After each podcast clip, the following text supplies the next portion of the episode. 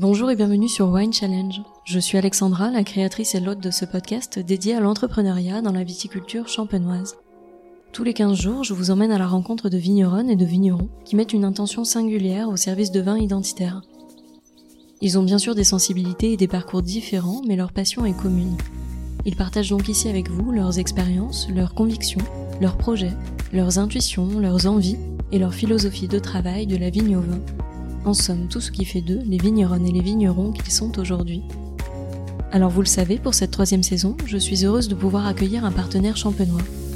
En effet, plus de bulles a rejoint l'aventure Wine Challenge en soutenant mon projet, afin que ce podcast autoproduit par passion puisse continuer d'exister auprès de vous. Avec cette équipe, nous avons le même attachement pour les vins de champagne et leur terroir. Ils ont à cœur de vous proposer une sélection de champagne empreint d'émotion, sans oublier de vous parler des femmes et des hommes qui élaborent chacune de ces cuvées. Et ça, vous le savez, ça compte beaucoup pour moi. Alors j'ignore quel sera votre prochain souvenir de dégustation, mais peut-être se cache-t-il derrière les vins de l'invité du jour.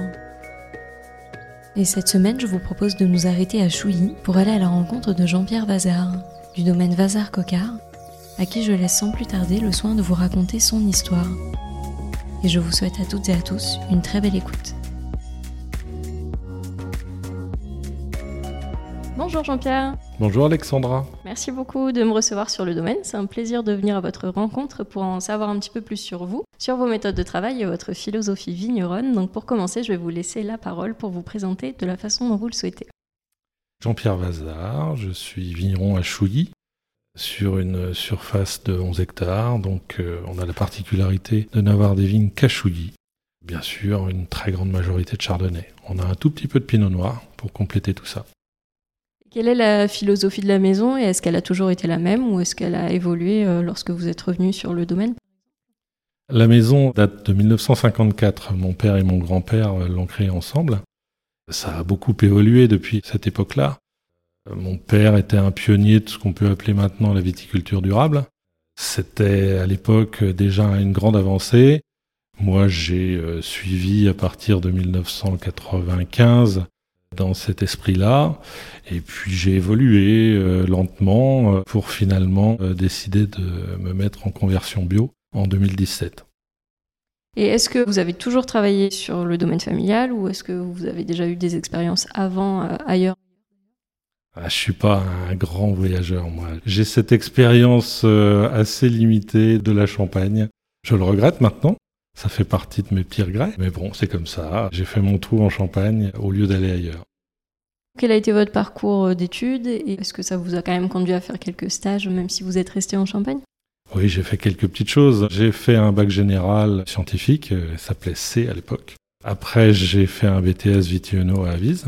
Et puis, j'ai fait une troisième année d'un diplôme qui n'existe plus, qui s'appelait le Duodec, diplôme universitaire de l'œnologie, du droit et de l'économie du Champagne. Un truc en un an qui était très intéressant, non pas par ce qu'on apprenait, mais par les gens qu'on rencontrait. Et puis bien sûr des stages pendant le BTS. Je suis allé très loin d'ici, à peu près 500 mètres, chez Nicolas Feuillat. je suis allé quand même un petit peu en Bourgogne, puis euh, voilà quoi. J'ai cette petite frustration de ne pas être allé voir ailleurs, ce qui fait que dans ma période syndicale, groupe des jeunes, j'étais le référent qui essayait d'envoyer les jeunes à l'étranger pour euh, faire leur stage. Voilà, ce que j'ai pas pu faire moi, j'ai essayé que les autres le fassent. Et du coup, aujourd'hui, peut-être que vous avez un peu plus de temps ou d'opportunités de voyager et vous rattrapez un peu le, temps perdu par rapport à ça ou pas du tout? Pas du tout. Vrai, Non, parce que j'ai l'impression que euh, ma passion euh, grandit avec les années. Et on va dire que la décision de prendre le virage de la bio a encore amplifié ça. Et j'y passe encore plus de temps. Donc euh, j'en connais une, mon épouse, qui me dit souvent qu'il faudrait qu'on fasse un petit break. Elle a tout à fait raison et j'ai un peu du mal à trouver du temps pour ça. Donc euh, on va essayer. Est-ce que vous êtes toujours senti vigneron ou est-ce que c'est venu sur le tard? Je suis de ceux qui pensent que la passion, ça peut venir assez tard. Non, j'étais pas passionné au tout début étant jeune. Je baignais dedans, donc euh, c'est facile hein, de prendre la suite. Enfin, c'est facile entre guillemets. C'est pas facile de s'intégrer, mais euh, quand on est dans la famille et qu'on vous fait comprendre que ça serait mieux que vous repreniez la maison, bon bah voilà, la voie est tracée. Moi, c'était pas ça ma passion à l'époque. Hein. Moi, à l'époque, euh, à 15-16 ans, j'aimais beaucoup les ordinateurs. Donc, euh, ma petite idée, c'était de peut-être faire mon métier de ça. Et puis, bah, visiblement, ça s'est pas passé comme ça. Et est-ce que vous regrettez de ne pas avoir commencé peut-être un début de carrière dans ce qui vous passionnait et de revenir plus tard sur le domaine? Alors, je regrette pas parce que euh, je me suis servi de cette autre passion pour l'intégrer dans mon métier. En fait, l'informatique, euh, moi, elle est partout dans mon organisation. Donc, euh, je m'amuse aussi. Il y a des parties qui sont purement vigneronnes et puis d'autres parties où l'informatique est très importante dans le commerce notamment et l'organisation. Justement, en termes d'organisation, aujourd'hui, comment ça fonctionne chez vous? Quelle est la taille de l'équipe? Est-ce que c'est facile pour vous de manager aussi? Je pense que manager, c'est jamais facile. Ça s'apprend. Je me suis formé pour manager parce que euh, il y a peut-être des gens qui savent faire ça dès le départ, mais moi, il a fallu que j'apprenne. Il euh, faut quand même une petite dose d'empathie. Ça, j'ai de l'expérience là-dedans. Ça ne veut pas dire que je suis parfait, mais en tout cas, euh, c'est venu tranquillement. Après, notre équipe, c'est une, une, équipe sympa. On est à peu près 8 et il y a tous les métiers, des hommes, des femmes. Il y a des gens un peu spécialisés. Il y en a d'autres qui sont très polyvalents. J'ai appris à déléguer, même si c'est pas naturel, et que je dis souvent, notamment aux gens qui arrivent pour la première fois ici et qui vont devoir apprendre à me connaître, que j'ai un besoin un petit peu maladif de tout savoir et de tout euh, maîtriser. Ce que je ne fais pas, bien sûr, mais en tout cas, je voudrais bien. Donc, il faut s'organiser autour de ça, tout en se disant, il y a des tas de gens qui savent faire les choses bien mieux que moi, donc euh, ils vont faire euh, ce qu'ils savent faire, moi je vais faire ce que je sais faire. On va euh, assembler tout ça et on va essayer de travailler bien. Et est-ce que ça a été facile pour vous de trouver votre place quand vous êtes arrivé sur l'exploitation? Non. Non, non, c'est pas facile parce que j'avais un père très charismatique. Il n'y a pas deux patrons dans une maison, hein, donc on a travaillé longtemps ensemble, plus de 20 ans. Donc j'ai appris petit à petit, un peu par osmose, mais j'étais pas le patron, donc c'est un peu compliqué d'être le fils d'eux. Ça s'apprend parfois dans la douleur et on cherche sa place. Alors j'ai aussi fait pas mal de petites choses, des choses associatives, des choses politiques, des choses comptables. Voilà, j'ai traîné mes guêtres tout en étant à la maison. J'étais au groupe des jeunes euh, quand j'étais jeune. Et voilà, je faisais tout ça en même temps, un petit peu plein de casquettes. Et bah, petit à petit, j'ai fait mon trou. Est-ce que vous faisiez tout ça dans un souci de trouver un peu plus de légitimité pour vous par rapport à, votre père? Je suis pas sûr que ça soit imposé comme ça dans mon esprit. C'était un besoin peut-être d'apprendre d'autres choses aussi, de m'intégrer, d'apprendre, de rencontrer.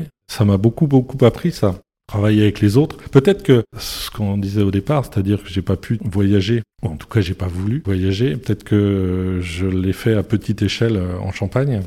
Toutes ces petites expériences m'ont apporté beaucoup et ça fait aussi euh, ma richesse en ce moment. Et comment s'est passée la transmission avec votre père? Alors, ça s'est passé en deux temps. Il y a eu euh, une partie officielle, c'est-à-dire mon père prend sa retraite et je deviens officiellement gérant de la société d'exploitation. Et ça, c'est la théorie, parce que ça n'a rien changé à notre façon de faire. Donc, euh, je me suis un petit peu plus intégré, peut-être plus impliqué, J'étais celui qui signait, donc euh, ça change quand même des petites choses. Dans la communication auprès des clients, auprès euh, des fournisseurs, voilà, je devenais quand même mis en avant par mon père. Et je pense qu'il voulait comme ça. Je pense qu'il tirait pas du tout la couverture à lui. C'est peut-être aussi moi avec une certaine forme de timidité qui voulait pas m'imposer. Donc à nous deux, on n'y arrivait pas en fait.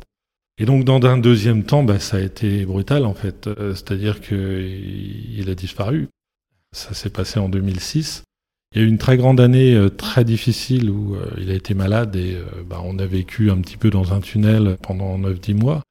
Et 15 jours avant les vendanges 2006, il décède. Et là, en plus du choc et de la douleur, vient se greffer, bah, il y a la vendange qui arrive. Quoi. Et là, c'est là qu'on se rend compte de tout ce qu'on avait mis en place ensemble. C'est-à-dire qu'à la vendange notamment, euh, il était plus souvent aux vignes et moi au pressoir, que finalement il y avait des transitions qui s'étaient faites sans qu'on s'en aperçoive. Là, tout d'un coup, ben, il va falloir que je m'occupe de tout. Et, comment je fais Parce que je l'ai jamais fait tout seul. Donc un peu panique à bord. Et puis, une fois la panique passée, je fais ce que je sais faire, c'est-à-dire organiser puis ça s'est passé comme une fleur parce que j'avais une équipe formidable. qui avait appris à nous décoder euh, tous les deux pendant des années et qui a permis aussi que ça se passe très bien. Je dis souvent que je me suis longtemps demandé à quel moment je prendrais mon envol et que en fait euh, j'étais à peu près le seul à pas savoir que j'étais déjà en vol depuis un moment. Est-ce qu'aujourd'hui vous vous sentez entrepreneur? Oui, clairement. C'est euh, dans mon esprit depuis pas trop longtemps, depuis euh, une dizaine d'années, pas plus. L'envie est venue. Je trouve ça assez amusant de, de, ressentir ça. Alors, je vais pas dire en fin de carrière, on va pas exagérer, mais enfin, euh, disons que je, passerai moins de temps que je n'en ai passé. Donc, euh, c'est un, peu bizarre de passer bio à 50 balais. Dans ma tête, c'est plutôt un truc de jeune, quoi. J'en suis plutôt fier. Et à partir du moment où on prend ce genre de décision, on est capable de prendre n'importe quelle décision. Je me rappelle, en 2012, je venais d'être l'un des premiers en France à être certifié HVE, euh, haute valeur environnementale. Et je m'entends encore dire à quelqu'un euh, que euh, bah non, non, je serai jamais bio. Et puis, bah, cinq ans après, je passe bio. Donc là, il y a quand même un truc dans ma tête qui me fait dire, faut arrêter de dire jamais, quoi. Donc ça, c'est super motivant quand on s'interdit plus rien. Ça ne veut pas dire qu'on va tout faire, mais ça veut dire qu'on peut envisager. Et ça, ouais, ouais, là, c'est super intéressant de vivre ça. Ouais, d'être dans la peau d'un entrepreneur. Et quelle est la définition pour vous de l'entrepreneuriat aujourd'hui? Oser. Faut pas avoir peur et l'esprit d'analyse quand même. Hein. Je reste prudent toujours. Ça veut dire qu'avant de prendre une décision, j'ai pesé le pour et le contre et que à un moment donné, j'admets de me mettre en danger, si tant est qu'il y a un danger, ou en tout cas de ne plus être dans ma zone de confort, on dit souvent ça, et d'aller vers quelque chose. Mais c'est amusant comme c'est plus facile, plus on prend des décisions comme ça, plus c'est facile à prendre. Parce qu'on a déjà fait le chemin de la stratégie. Quel conseil vous donneriez pour oser se lancer justement en Champagne ou ailleurs? C'est difficile de donner des conseils, sachant quand je vois mon parcours, à quel point j'ai pas forcément écouté, j'ai observé. Et là, euh, les, les, conseils, alors, ça serait bateau de dire euh, suivez votre passion, machin en fait, euh, bah, si j'avais suivi ma passion, euh, je serais informaticien, quoi. Donc, euh, faut des fois accepter d'être un peu bousculé. Faut écouter, observer et entendre les conseils. Il y a des gens que j'ai croisés qui ont ouvert des portes, qui ont fait germer des envies lors de discussions qui auraient pu ne pas avoir lieu. Ça, les rencontres, c'est vraiment important. On se retrouve parfois face à quelqu'un qui déclenche quelque chose. Donc, quelque part, le meilleur conseil que je pourrais donner, c'est d'échanger, de rencontrer des gens et de les laisser parler pour peut-être un jour voir se déclencher une envie. Et vous parlez des rencontres, quelles ont été les rencontres qui ont le plus marqué votre vie? Alors, il y a mon ami Eric Rodez qui a déclenché des choses. C'est quelqu'un, quand vous le croisez, vous pouvez pas ne pas l'écouter. C'est parfois difficile de l'écouter. Mais quand il vous dit une vérité et qu'il vous envoie ça à la figure, on peut pas l'empêcher euh, cette phrase de tourner en boucle et de se dire waouh, bah oui, il faut peut-être que je réfléchisse là parce que ce qu'il vient de me dire, euh, c'est important. Il y a eu d'autres rencontres. Je me souviens pas forcément, mais c'est parfois au détour, mais vraiment de rien, quoi. D'une discussion qui aurait pas dû devenir stratégique juste un truc euh, autour d'un verre, euh, et puis là, il y a quelque chose, un, sujet qui est abordé. C'est étonnant parfois. Il y a quelqu'un dont je veux parler aussi, c'est Caroline, mon épouse. C'est la petite souris, hein, celle qu'on voit pas. Mais elle, est toujours là et elle m'épaule. Elle m'aide beaucoup et surtout, elle ouvre les horizons. C'est-à-dire quand on a une discussion sur l'avenir, sur la communication, sur le commerce ou tout autre sujet, bah, au lieu d'avoir une discussion un peu plan-plan euh, qui pourrait être vite terminée, euh, elle bouscule un peu tout ça. Elle ouvre les questions, à nous d'y répondre. Ça, ça m'a beaucoup, beaucoup aidé. Et on dit toujours, hein, derrière un, grand homme, c'est facile pour moi de dire ça, je fais 1m97, hein, ça aidera. Mais il y a toujours euh, une grande femme. Et est-ce que vous êtes déjà en train d'envisager votre propre transmission? Oui, c'est dans la tête, c'est dans les tuyaux, comme on dit. Bah, j'ai une fille qui est encore jeune, hein. elle n'a pas encore 18 ans. Elle a l'air de s'y intéresser à l'avenir de la maison. Hein. En tout cas, c'est ce qu'elle nous dit. Donc, euh, on est en train d'essayer d'organiser ça. Donc, euh, bah, c'est le gros challenge de la suite. On va voir. Et est-ce que vous pensez que ce sera simple pour vous de passer la main, puisque vous disiez que vous aviez du mal à déléguer? C'est une très très bonne question. si je savais, j'espère que ça sera pas trop dur de laisser la main. La seule chose que je peux dire, c'est que je vais essayer d'être conscient de ça et de ne pas être trop euh, pot de colle, quoi. Mais euh, si je disais oui, oui, ça va aller, euh, je saurais passer la main, je pense que je mentirais. Donc, on, va essayer d'être conscient, de lever le pied quand il faut. Je, je sais pas, on va voir. Et est-ce que vous aviez, par exemple, parlé avec elle de cette transition sur le bio à l'époque? Est-ce que vous vouliez déjà l'impliquer quelque part dans cette décision qu'elle allait la suivre si elle choisissait cette voie-là? Alors, je lui ai pas demandé son avis, mais elle faisait partie du choix. C'est-à-dire qu'il y a plein de raisons pour lesquelles je suis passé au bio. J'ai pris mon temps, j'ai fait des essais. Et je pense que la première personne qui m'a incité à passer en bio, mais a posteriori, c'est mon père. Même si lui ne l'a pas trop envisagé, il y avait des gros freins. Sauf que je le revois encore lors d'une grande réunion locale avec 1000 personnes dans la salle. Prendre la parole et dire bah, je ne sais pas ce que je fais encore ici aujourd'hui après avoir utilisé tous les produits qu'on a utilisés surtout dans les années 50 parce que on les a mal utilisés et on s'est mis en danger on a mis en danger euh, les autres. Et il dit je sais pas comment je suis encore ici après les avoir utilisés de cette façon-là et puis euh, trois ans après il était plus là avec une maladie qui a priori est plutôt liée à ce genre de problématique donc ça, bah, ça tourne hein, dans la tête hein, quand on vit ça. Et puis donc vous avez d'un côté votre père qui disparaît et de l'autre côté votre fille qui grandit. Là, la question c'est est-ce que j'ai envie de continuer à travailler de la même manière euh, et de lui transmettre ces façons de faire là ou est-ce que je monte d'un cran? Donc bah, on a monté d'un cran. Avec le recul maintenant que vous avez, est-ce que vous considérez que ça s'est quand même passé assez bien ou est-ce que vous avez rencontré des difficultés lors de ce passage en bio? Je pense que mon expérience passée a été très très utile. Quand on veut passer en bio, il faut un peu switcher sa manière de fonctionner au vignoble et la façon dont le mildiou, l'oïdium, pour simplifier, vont attaquer la vigne. On réfléchit pas pareil si on est conventionnel et si on est bio mais on a quand même une certaine expérience. Donc je pense que j'ai essayé de combiner tout ça. C'est pas facile, mais j'ai pas trouvé ça trop compliqué non plus. Par contre, faut être d'une vigilance extrême. C'est peut-être ça qu'apporte l'expérience, c'est-à-dire que on n'est pas inconscient quoi. On a déjà vécu des catastrophes climatiques ou des catastrophes euh, phytosanitaires. On n'a pas du tout envie que ça recommence. Et avant de conclure cet entretien, et quelle est la dernière bouteille de vin tranquille que vous ayez dégustée et qui vous ait donné envie de rencontrer son auteur? Alors j'avais déjà rencontré son auteur, mais c'est un viré clessé de Bruno Goyard, mais c'est le domaine de Chervin. Voilà. On est en Bourgogne, dans le Mâconnais.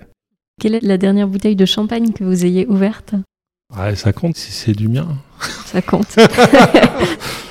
Donc c'est un millésime 2016 grand bouquet, pas mal du tout. Est-ce que c'est euh, l'une des cuvées dont vous êtes le plus fier? Paradoxalement non, parce que c'est pas ma cuvée. C'est mon père qui l'a créée, cette cuvée Grand Bouquet, dans les années 50-60. Euh, Et donc, euh, c'est une cuvée historique, emblématique. Donc, c'est pas sur celle-là que je travaille le plus. Mais voilà, c'est la dernière ouverte, elle était vraiment sympa. Et quelle est la, la cuvée, du coup, qui vous apporte le plus de satisfaction parmi celles que vous avez vinifiées? C'est une cuvée chorale. Et je dis chorale parce que euh, finalement, on l'a faite tous les deux avec mon père, mais pas en même temps. C'est euh, une réserve perpétuelle. Euh, bon, on l'appelle en ce moment 82-15, 82 la première année, 15 la dernière. Et j'aime à penser qu'on l'a faite ensemble et qu'on continue à la faire ensemble. Parce que ouais, les deux ont bossé dessus. Et c'est aussi grâce à cette cuvée que j'ai commencé à sortir de la gamme historique à créer quelque chose de nouveau. C'est-à-dire que le vin existait, bien sûr, puisqu'il servait principalement à, faire les, les, cuvées sans année, mais on n'avait encore jamais eu l'idée de la mettre en bouteille toute seule. Et j'ai l'impression que à partir de là, un verrou s'est débloqué et que là maintenant, j'ai un peu la boulimie des nouvelles cuvées. Quoi. Et quel est le style de vos vins, si vous pouviez résumer le style des vins de la maison en trois mots? Mon père aimait les cuvées très riches, très mûres. J'ai peut-être rajouté à ça euh, de la finesse et de la complexité. Voilà, donc euh, c'est ça, de la richesse, de la maturité, de la finesse et de la complexité. Et quel est votre style de vinification aujourd'hui? Aujourd'hui, puisque je m'interdis plus grand chose, ça reste l'inox en majorité. On est sur quelque chose d'assez classique. La grande différence qui s'est amorcée dans les années 2016-2017, c'est que le sang malo est apparu un peu, beaucoup, puis passionnément, alors que notre style c'était censé être le malo fait. Là, c'est grâce à une nouvelle cuverie thermorégulée que j'ai pu m'amuser avec ça. Et je suis le premier surpris en fait, mais je m'amuse bien. Merci beaucoup pour votre accueil. J'étais ravie de venir à votre rencontre. Merci Alexandra. À très bientôt. À bientôt.